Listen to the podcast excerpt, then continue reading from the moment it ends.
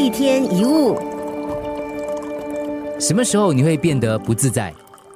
当你发现有人看着你，当你开始担心别人对你有什么看法，你就变得不自在，对吗？我们全部都活在别人的看法里，都太在意别人的眼光，害怕别人的论断。但是别人的看法是没有标准的，就像有人觉得长头发好看，有人觉得短头发好看，到底要听谁的？有人说你优秀，另一个人说你差劲，到底怎么判断呢？有一个年轻人向禅师求教：“大师，有人称赞我是天才，将来一定有一番作为。”但是也有人骂我是笨蛋，说我一辈子不会有多大出息。那你觉得呢？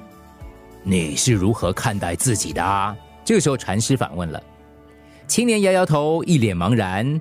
禅师继续说：“就好像同样一斤米，如果用不同眼光去看，价值也就迥然不同。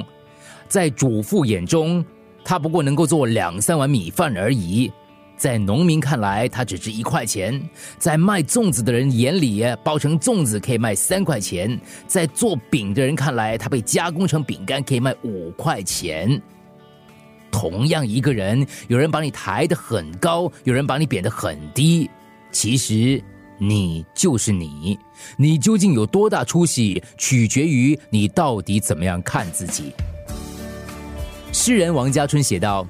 花开自美，平雨游人，就像湖里的荷花，只顾亭亭玉立就可以了，不用在意行人到底有没有在观赏荷花，还是选择欣赏陆地上的玫瑰。有人不欣赏荷花，他一点都不在意，那只是你一厢情愿。如果你不喜欢或讨厌它，也不会受到影响，因为那是你的事。它开花，并不是因为别人的赞赏，也不是因为会得到任何回馈，他们只是做自己。